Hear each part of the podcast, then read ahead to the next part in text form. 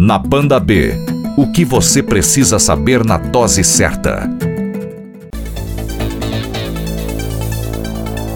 A crise no PSL parece que não tem fim, não.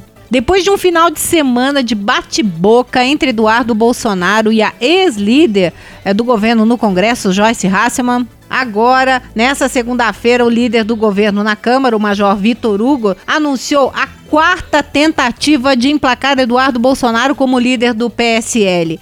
O Vitor Hugo é um dos principais articuladores da ala de Bolsonaro dentro do partido, tem a ajuda do presidente, né?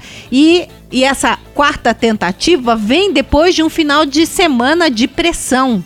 Agora são 29 assinaturas válidas para substituir o delegado Valdir e colocar o Eduardo. Para conseguir esse número, os deputados Coronel Crisóstomo, Marcelo Brum, Daniel Freitas e Enéas Reis deixaram a ala comandada por Luciano Bivar e passaram para o lado de Bolsonaro. Que tipo de promessa, que tipo de acordo foi feito no final de semana ainda não se sabe, mas que teve pressão, teve.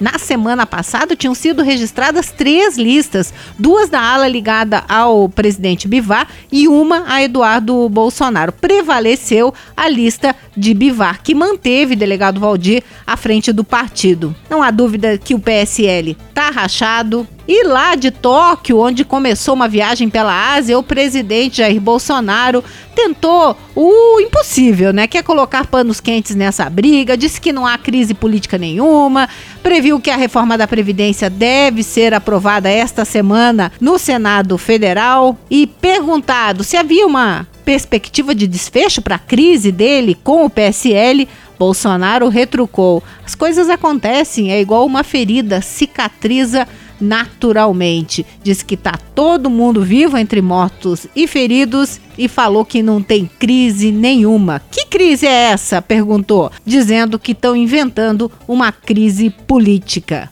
É, presidente, mas parece que a briga lá em Brasília tá desmentindo o senhor.